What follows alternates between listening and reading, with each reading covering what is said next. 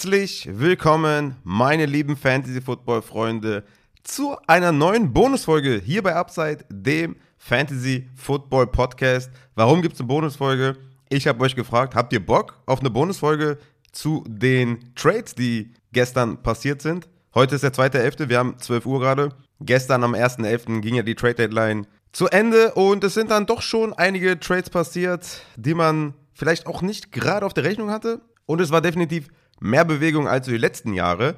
Deshalb dann meine Frage an euch gewesen, habt ihr Bock? Und was soll ich sagen, ihr hattet auf jeden Fall Bock. Deswegen bin ich hier am Start für euch, um euch ein bisschen äh, Fantasy Takeaways zu den Trades zu geben, weil es dann doch schon eine Handvoll an Trades waren, ja, die auch äh, schon Einfluss haben ne, auf gewisse Spieler. Das kann man jetzt schon äh, nicht verneinen und vielleicht ganz interessant für euch, um da den Value einzuschätzen. Zunächst vielleicht mal, wer wurde nicht getradet, worüber wir sehr traurig sind. Brandon Cooks von den Houston Texans wurde nicht getradet. Es gab wohl Gespräche, mehrere sogar, aber man konnte sich irgendwie nicht einigen, was sehr, sehr schade ist natürlich. Auf der anderen Seite muss man sagen, dass Nico Collins wohl weiter ausfallen wird und dadurch Brandon Cooks immer noch der klare Wide Receiver 1 sein wird in Houston. Aber ich meine, ein Trade zu einer High-Power-Offense oder zu einer Offense, die auf jeden Fall mal mehr auf die Beine stellt als die Texans, wäre schon ganz nice gewesen für den Outlook von Cook Rest of Season. Aber das ist leider nicht zustande gekommen. Ebenfalls Elijah Moore wurde nicht getradet. Macht natürlich aus Franchise-Sicht extrem viel Sinn.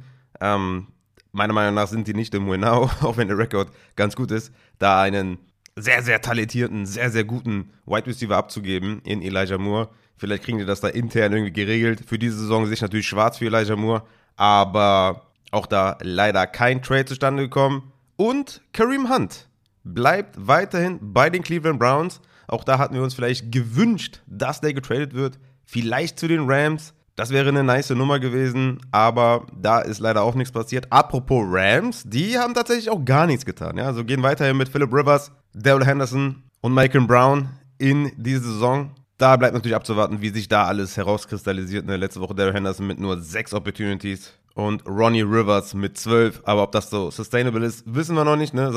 Auch Ronnie Rivers sah jetzt nicht so gut aus.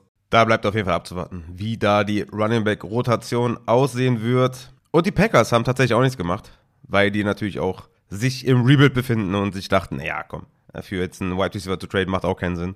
Gebe ich denen natürlich auch vollkommen recht, aber ja, natürlich bisschen eine Überraschung, dass sie so gar nichts getan haben. Aber gut, das kennen wir ja nicht anders von den Packers und viel Spielraum hatten sie tatsächlich auch nicht. Aber ist ja auch egal, lange Rede ohne Sinn. Kommen wir zu den Sachen, ja, wo nichts passiert ist, zu Sachen, wo was passiert ist. Nämlich zu den Running Backs, die tatsächlich gestern getradet wurden. Und wir starten mit Nahim Heinz. Der ist jetzt neuerdings ein Buffalo Bill. Und ich versuche das immer so zu strukturieren, was das erstmal für den Spieler heißt. Und dann komme ich jeweils zu den Teams, was das für die Teams bedeutet, für die anderen Spieler im Kader. Und für Nahim Heinz bedeutet das erstmal, meiner Meinung nach, dass sein Value relativ gleichbleibend ist. Ne? Obwohl er natürlich in eine bessere Offense kommt, den Punkt hat er auf jeden Fall jetzt, ja, dass er einfach in eine explosivere Offense kommt mit mehr Red Zone Trips, mit mehr Möglichkeiten zu scoren auf jeden Fall. Und er kommt natürlich zu einem Team, was jetzt schon mehrfach gezeigt hat, dass sie halt einen Receiving Back haben möchten. Ja? Sie wollten ja für JD McKissick traden, haben James Cook gedraftet, was natürlich jetzt diesen Deal auch irgendwie, ja, äh, also, weiß ich gar nicht, was ich dazu sagen soll. Das macht ja eigentlich auch gar keinen Sinn.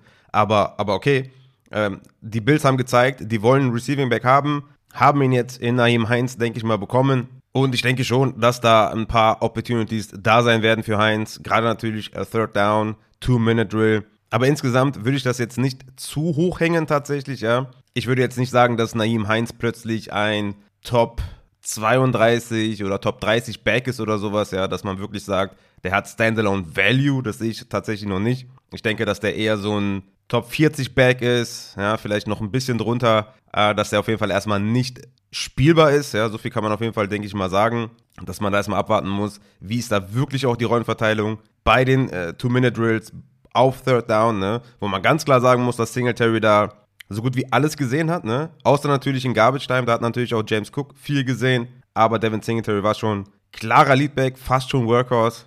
Aber ich bin mir wirklich unsicher, ob das jetzt so eine Riesenverbesserung ist für Naim Heinz. Weil, wenn man ehrlich ist, hatte der schon in den letzten Spielen ne, neun Opportunities, sieben Opportunities. Natürlich hatte JT auch hier und da seine Verletzungen und so. Aber ich denke nicht, dass er jetzt irgendwie an die 15 Opportunities kommt oder so, wo man wirklich sagt, okay, ey, 15 Opportunities ist spielbar auf jeden Fall. Und ich sage immer so, ab 10 geht so langsam los, dass man dann so borderline flexible ist. Ne? Naim Heinz hatte 7,8 Weighted Opportunities bei den Indianapolis Colts. Vier Targets pro Spiel. Könnte ein bisschen steigen, aber ich gehe jetzt nicht davon aus, dass der immediately Standalone Value hat. Wird aber mit Sicherheit, ja, die valuable Opportunities gerade in, in den Two-Minute-Drills und auf Third Down bei Singletary reinfressen. Und damit kommen wir natürlich auch schon zu den Buffalo Bills, Gewinnern und Verlierern. Und ja, Singletary, ja, ist auf jeden Fall ein Verlierer. So viel kann man auf jeden Fall sagen. War, wie gesagt, ganz klarer Leadback auf Two-Minute-Drill, Plays und auf Third Down. Und ja, das ist, fällt weg halt, ne? Und Singletary hat natürlich davon stark profitiert, dass er so viel ins Passing-Game eingesetzt wurde. Er hatte 4,4 Targets pro Spiel, 10 Carries pro Spiel, hatte einen Snap-Share von 70%, Opportunity-Share von 64%, Platz 14 unter allen Running Backs. Das wird leider ein bisschen nach hinten gehen, ja? wird ein bisschen sinken. Aber ich denke trotzdem, dass der weiterhin natürlich da der ganz klare Carry-Leadback ist und natürlich auch so in Sachen Goal-Line und sowas natürlich immer, immer mit dem Disclaimer, dass Josh Allen natürlich auch viel davon sieht. Aber er ist da im Backfield zumindest mal der Leadback, was diese Short Yardage, Goal-Line-Geschichten angeht. Aber wie gesagt, ich denke, Singletary ist trotzdem ein Standalone-Player weiterhin, ist ein ja, Low-End Running Back 2, High-End 3, sowas in der Richtung. Ja, sowas wie, ich denke mal so Running Back 24, 25, 26, Rest of Season, da wird er sich einpendeln. Ist schon, ist schon ein Hit. Ne? War für mich schon eher so ein Top 20 Back wird da, wenn ich jetzt Rest of Season Rankings hätte, die natürlich in der Pipeline äh, sind, wenn ich ehrlich bin, aber die natürlich viel Zeit kosten. Ähm, muss ich mal gucken, wie ich das hinbekomme. Aber da war er eher Top 20, fällt da ein bisschen zurück. Aber ich würde jetzt nicht wirklich so eskalieren, wie teilweise auf Twitter das propagiert wird, dass jetzt hier Naim Heinz der neue Featured Back ist und Singletary in der Versenkung verschwindet. Da bin ich auf jeden Fall nicht d'accord. Aber ein Hit ist es auf jeden Fall. Und für James Cook ist es natürlich äh, eine sehr bittere Geschichte der ist jetzt halt der dritte Running Back da äh, im Bunde und sein Value ist halt am Boden. Ne? Kommen wir also zur anderen Seite, den Indianapolis Colts. Und da muss man sagen, dass JT natürlich klarer Workhorse eh schon war, dass hier jetzt die Two-Minute-Drills vakant sind. Ja? Also die hat schon Naim Heinz dominiert. Third Down, muss man sogar sagen, war JT auch über, über Naim Heinz. Aber Two-Minute-Drill ist vakant und ich denke, dass da JT nochmal reinsteppen wird. Sogar dadurch jetzt einen leichten Vorteil sogar generiert. Ja? Also, dass er nochmal mehr Opportunities bekommt als ohnehin schon. Es bleibt halt immer noch eine schlechte Offense. Aber Two-Minute-Drill, hey, also jeder, der mal ein Live-Spiel gesehen hat oder ein Spiel live verfolgt hat und nicht nur die Highlights guckt oder so, keine Ahnung, dem wird aufgefallen sein, dass diese Two-Minute-Drill-Action immer sehr valuable ist, ne? Dann fängt man halt einfach mal drei Bälle oder so und hast einfach mal drei Punkte mehr im PPA oder, ne? Keine Ahnung, fängst mal kein letztes Play, so ein Billow-Play einfach underneath auf den, auf den Running Back, der läuft dann noch für 30 Yards. Zack, hast du auf einmal, ne, weiß ich nicht, vier, fünf, sechs Punkte mehr, je nachdem, was für eine Belohnung da First Downs geben oder keine Ahnung. Ja, einfach nur, weil du so einen billigen Two-Minute-Drill Snap gesehen hast. Ja? Also das, das ist schon valuable, deswegen ist es für mich ein leichter Vorteil für Jonathan Taylor, aber die Offense sagt natürlich immer noch ähm, und äh, Dion Jackson ist jetzt natürlich klarer Backup zu JT. Der profitiert natürlich auch ein bisschen. Ich denke, vielleicht hat er Außenseiterchancen, da Two-Minute-Drill zu sehen dann in Zukunft. Kann auch sein. Das müssen wir aber abwarten. Ich denke, für JT ist das relativ gleichbleibend im Endeffekt. Dion Jackson ist jetzt Clear-Cut-Backup und ja, so viel dazu. Zach Moss ist übrigens auch zu den Colts gegangen in dem Deal. Ich glaube, das ist äh, keine Ahnung, was da jetzt hinter steckte, aber weil die wahrscheinlich eh hätten gecuttet oder so, keine Ahnung. Ähm, ja, das ist, äh, hat überhaupt gar keine Auswirkungen und Zach Moss ist da. Wahrscheinlich kämpft er mit Philip Lindsay da um den dritten Spot. That's it. Damit kommen wir zum nächsten Deal. Das ist der gute Chase Edmonds. Geht von den Miami Dolphins zu den Denver Broncos. Was heißt das für Edmonds? Die Opportunities könnten steigen. Ich bin mir da ehrlich gesagt noch nicht so ganz sicher, wie da jetzt der Fahrplan ist. Ne? Also Mike Boone ist ja auf IR. Ich denke, das, das steckt da dahinter, dass sie einfach gesagt haben, okay, letzte Woche mit Melvin Gordon und Latavius Murray da auf Third Down und in den Two-Minute-Drills war jetzt nicht so der Knaller, ne? dass man sich gedacht hat, okay, vielleicht wollen wir da ein bisschen was ändern. Da einfach ein paar, ja, so ein bisschen Passing-Qualität reinzubringen, Receiving-Qualität reinzubringen. Und Mike Boone ne, hatte ja tatsächlich, als er da die letzten drei Wochen fit war, drei Targets, drei Targets, vier Targets, sogar insgesamt sechs, zehn und fünf Opportunities. Ich denke, das ist die Rolle für Chase Edmonds, ganz ehrlich. Also maximal zehn Opportunities. Mehr wird da nicht sein in dieser relativ schlechten Offense. Ich denke, das ist kein Boost besonders für Edmonds. Natürlich, vielleicht ne, kommt er mehr an die zehn Opportunities als an die drei, vier, wie in den letzten Wochen. In den letzten vier Wochen hatte er drei, vier, neun und vier Opportunities, also mehr Richtung fünf als Richtung zehn. Das ist dann natürlich, äh, kannst du gar nicht spielen dann, ne? Aber ich denke schon, dass der jetzt nicht den großen Wert hat in dieser Offense, wo halt ein bisschen Third Down und Two Minute frei wird, weil Mike Boone weg ist. Aber Mike Boone hat ja auch, ne, hatte eine Woche, wo er Running Back 29 war. Ich denke mal, da ist man dann auch nicht so zufrieden. Deswegen würde ich das jetzt auch nicht überbewerten da mit dem Chase Edmonds Deal. Es ist natürlich ein Downgrade für Murray und Melvin Gordon, weil ne, im letzten Spiel Third Down Action war 4 zu 4, also Ausgleich für Murray und Melvin Gordon. Das könnte sich zumindest mal mindestens halbieren, ja, also mindestens. Und Two-Minute-Drill war 9 zu 0 für Melvin Gordon. Also das wird dann, denke ich mal, ganz verschwinden. Also das ist natürlich, ja, definitiv ein Hit für die Receiving Opportunities für Murray und Melvin Gordon. Und es ist jetzt nicht cool. Ja? Also da ist jetzt halt Goal-Line gefragt, wer kann da die Oberhand gewinnen wer kann auf Early Down die Oberhand gewinnen zwischen den beiden und dann, den wollen wir dann spielen. Ne? Wenn das dann alles 50-50 ist in Early Down und Goal Line und Passing Down bekommt dann Edmonds, ja, dann ist ganz vorbei, dann kannst du keinen mehr spielen. Also im schlechtesten Fall ist dann da im Backfield niemand spielbar, aber mal abwarten, wie sie Chase Edmonds tatsächlich dann einsetzen. Der nächste Deal ist Jeff Wilson von den San Francisco 49ers geht zu den Miami Dolphins, wo ja Edmonds dann den Platz geräumt hat. Auch hier natürlich wieder, was heißt das für Jeff Wilson? Auch Wilson kennt Mike McDaniel, genauso wie Raheem Mostert natürlich. Beide kennen sich aus San Fran, wie die Fachleute die Area da nennen. Für Jeff Wilson natürlich erstmal gut, ne? weil Christian McCaffrey ja ganz klar dominiert natürlich und ähm, Mitchell kommt bald zurück. Dann wäre er eh Running Back 3 gewesen da in dem Backfield. Deswegen ist das natürlich eine Verbesserung für ihn, für seine persönliche Situation. Ich denke, er wird etwas in Mostards Rolle reinfressen, aber nicht so sehr, dass er selbst Standalone Value hat, ja? Weil das Ding ist, also sowohl Jeff Wilson als auch Ray Mostert sind eigentlich nicht als Receiver bekannt, ne? deswegen ist das so, mm, ja, also die Dolphins waren anscheinend nicht zufrieden mit Edmonds, mit Ahmed, mit Gaskin und dachten sich, okay, holen wir Jeff Wilson, den kennen wir wenigstens, passt in unser System, als Rusher vor allem rein, aber wer ist jetzt da der Receiver, ist jetzt halt wichtig, ne? Wer bekommt da die Receiving Work, ist es Mostert, ist es Jeff Wilson? Ich bin immer noch bei Mostert insgesamt, dass der da Leadback sein wird. Und Jeff Wilson ist halt die Frage, kriegt er es hin, selbst Standalone Value zu bekommen? Ich denke, at best ist das so ein 60-40-Split für Mostard, dass Jeff Wilson vielleicht an die 10 Opportunities rankommt. Dann ist das natürlich wieder entscheidend, wer sieht Goal-Line, ne? wer kann die Touchdowns erzielen. Ich denke insgesamt trotzdem ein Hit für Mostard auf jeden Fall, auch wenn ich glaube, dass Jeff Wilson da jetzt keinen Split Backfield geschaffen hat, sondern eher ein Chase Edmonds Plus ist. Ja, wie gesagt, Chase Edmonds mit sehr wenig Opportunities in den letzten Wochen das denke ich mal, wird mehr Richtung 10 Opportunities gehen für Jeff Wilson als Richtung 5.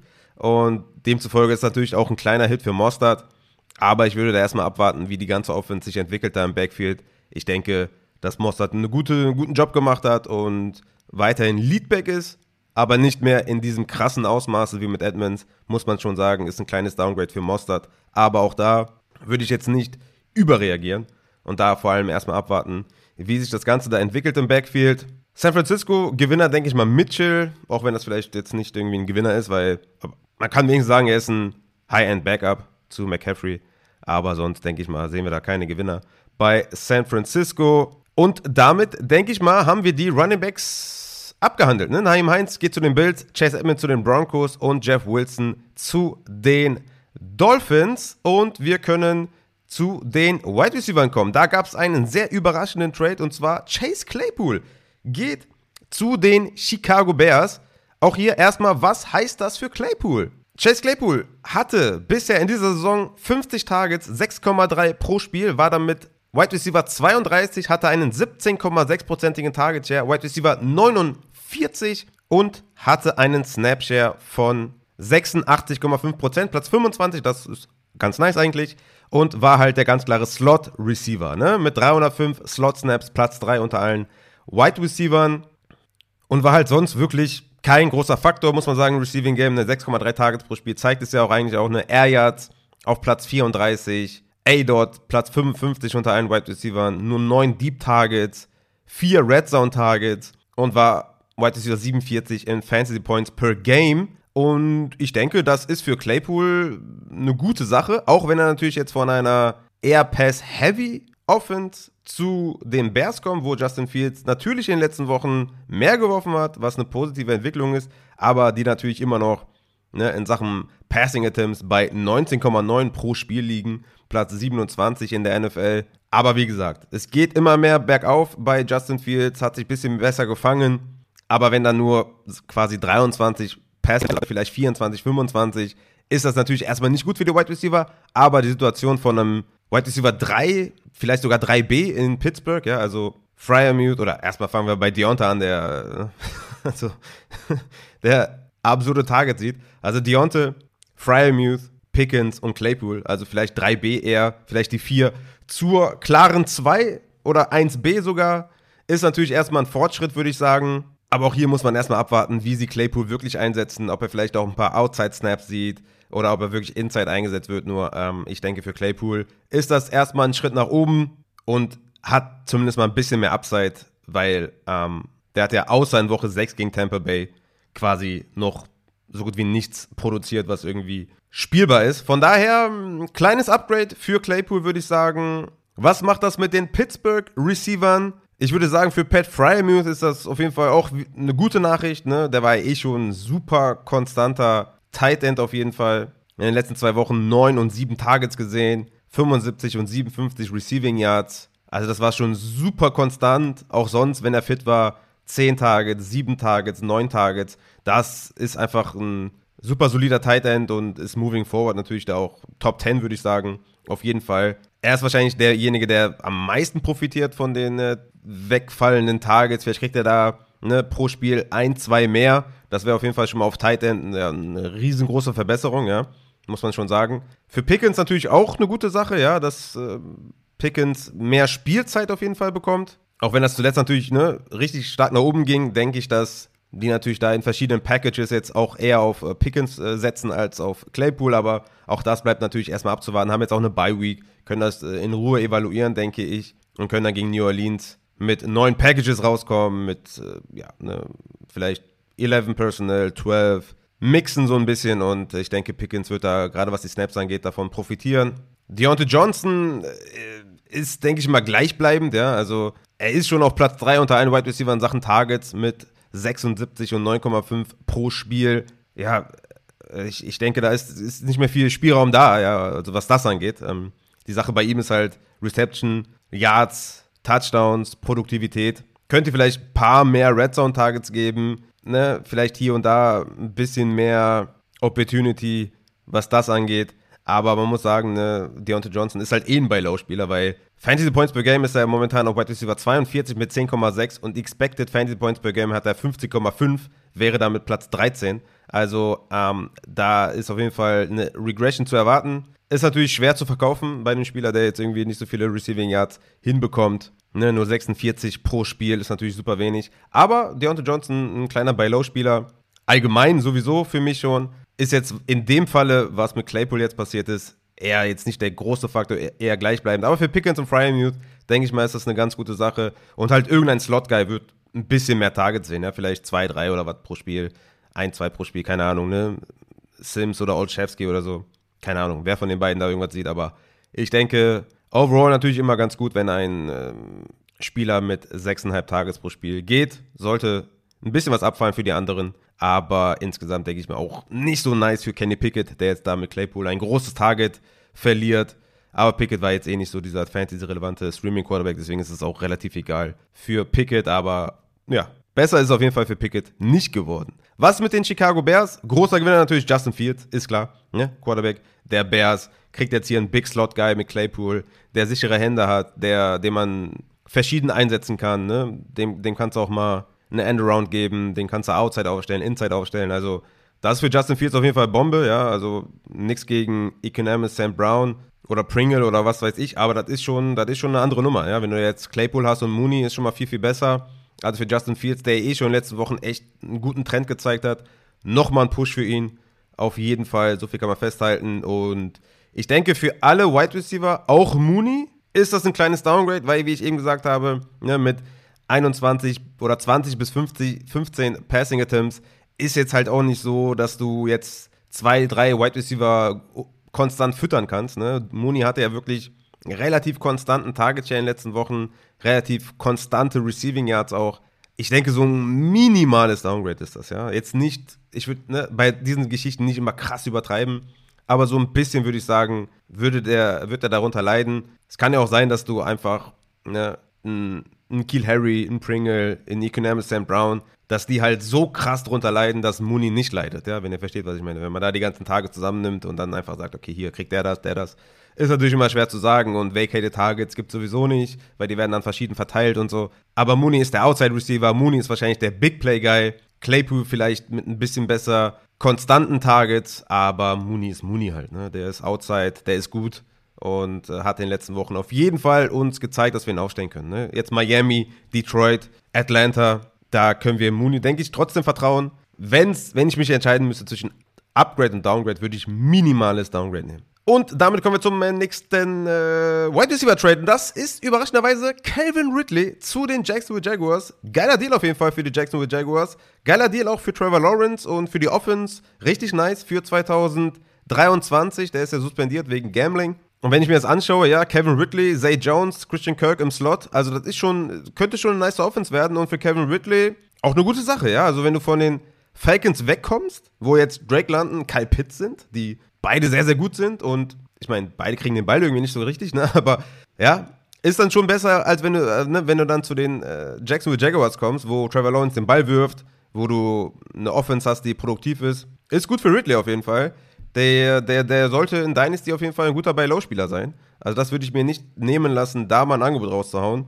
Wenn man da vielleicht ein Second oder was ausgeben muss oder, oder wenn man ein Rebuild ist oder so und sagt, hier komm, kriegst du Montgomery, gib mir Ridley plus nochmal kleines was oben drauf oder so, würde ich das auf jeden Fall machen, weil da ist Upside vorhanden auf jeden Fall. Ne? Karen Ridley ist ein überragender Wide Receiver und kommt jetzt in eine Offense, die auf jeden Fall Wide Receiver füttert. Also von daher definitiv ein Upgrade für Ridley und ein Upgrade für Trevor Lawrence. Kirk ist ja eh im Slot, das, das ist egal. Der macht da sein Ding. Und ähm, denke ich mal, ganz nicer Deal auch für Jacksonville. Und damit können wir auch zu den Tight Ends kommen, denn da gab es einen wirklich überraschenden Deal. Und zwar TJ Hawkinson von den Detroit Lions geht zu den Minnesota Vikings. Sehr überraschend auf jeden Fall. Auch hier, was heißt das für Hawkinson? Man muss sagen, war bisher eine enttäuschende Saison für TJ Hawkinson. Ne? Er war zwar oder ist zwar Tight End 4 per Game, aber er war abgesehen von seiner 40-Punkte-Leistung in Woche 4 nur zweimal ein Top 12 Tight End und dann sogar nur jeweils auf 11. Also quasi kein Mehrwert, was jetzt so Value over Stream oder sowas bedeutet. Ne? Also Tight End 11 bringt dir nichts. Von daher hat er nur eine Woche gehabt, wo er richtig geballt hat und sonst mega enttäuschend und könnte jetzt vielleicht in einer besseren Offense zu mehr Punkten kommen, was so Touchdowns angeht und sowas, ne? Aber ob der jetzt wirklich in Sachen Target Share mehr sieht, das ist nochmal eine andere Nummer. Ne? Ich denke, dass der ungefähr sich bei diesen 18% Target Share vielleicht einreihen wird, vielleicht 20% bekommt, ja. Also 6,1 hatte er bei den Lions. Vielleicht geht das ein bisschen hoch, ja, auf 7 oder was, aber ich denke, dass da auch nicht viele Targets für Tight Ends vorgesehen sind, unbedingt, ja. Vielleicht, wie gesagt, das Einzige, was ich mir vorstellen kann, ist halt, dass es mehr Red Zone Trips, End Zone Trips, End Zone Targets, Red Zone Targets, ne, dass er da mehr gesucht wird. Das kann ich mir schon vorstellen. Aber an sich, was die Targets angeht, ist das dann, wenn überhaupt, gleichbleibend, würde ich sagen. Ne, weil Irv Smith hat, muss man schon sagen, jetzt nicht die überragenden Targets gesehen. Ne, hatte von Woche 3 bis 8 6 Targets, 4 Targets, 5 Targets, 4 und 4. Ähm, kann man natürlich jetzt sagen, TJ Hawkins ist natürlich auch ein viel, viel besserer Tight End an sich, dass das dann automatisch halt sich bei 6 vielleicht einpendeln wird. Hier ist meiner Meinung nach für mich wirklich entscheidend, die Endzone-Trips und die Red Zone-Targets und so weiter, die könnten natürlich jetzt besser sein als bei den Lions, muss man schon ehrlich zugeben. Aber ich würde sagen, dass TJ Hawkinson jetzt keinen Riesensprung macht. Ja, muss man auch sagen. Er geht da weg von einem Team, wo er sagen wir mal, schon die zweite Anspielstation war, ja, 2B vielleicht, zu einem Team, wo die halt, ja, Justin Jefferson haben und Adam Thielen. So. Und äh, dann schon eher die dritte Option wahrscheinlich ist. Aber ich denke, ein Top 12 Tight bleibt er auf jeden Fall. Und wenn ihr den habt, werdet ihr den wahrscheinlich auch spielen. Und jetzt nicht unbedingt irgendwie ein Streaming Tight holen, aber meiner Meinung nach ist das jetzt kein großes Upgrade, zumindest mal. Fürs Erste, ja. Bleibt natürlich abzuwarten, wie sie ihn einsetzen. Und es ist natürlich immer besser, in eine produktivere Offense zu kommen. Das ist auch klar. Was bedeutet das für die Vikings? Upgrade natürlich für Kirk Cousins, ist klar, weil wenn du Hawkinson bekommst statt Irv Smith, ist das schon mal auf jeden Fall ein Vorteil. Aber Cousins macht eh sein Ding und äh, ist ja auch mindestens mal ein Top 12 Quarterback und hat in den letzten Wochen auch wirklich nicht enttäuscht. Von daher gleich bleiben bis Upgrade für Cousins. Für Adam Thielen würde ich sagen, ist das ein kleines Downgrade. Ne? Auch hier würde ich jetzt nicht überreagieren oder so, aber ja, tut schon ein bisschen mehr weh, wenn du von Irv Smith zu TJ Hawkinson kommst.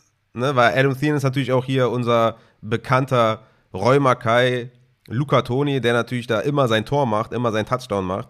Und ja, das könnte eine kleine Gefahr sein in der Red Zone, in der Endzone, dass vielleicht dann ne, der ein oder andere Touchdown dann eher zu TJ Hawkinson geht als zu Adam Thielen. Aber ja, ich denke, dass Thielen und, und, und äh, Justin Jefferson da klare Rollen haben und dass es eher jetzt kein Upgrade darstellt, aber auch jetzt nicht wirklich ein Downgrade. Ne?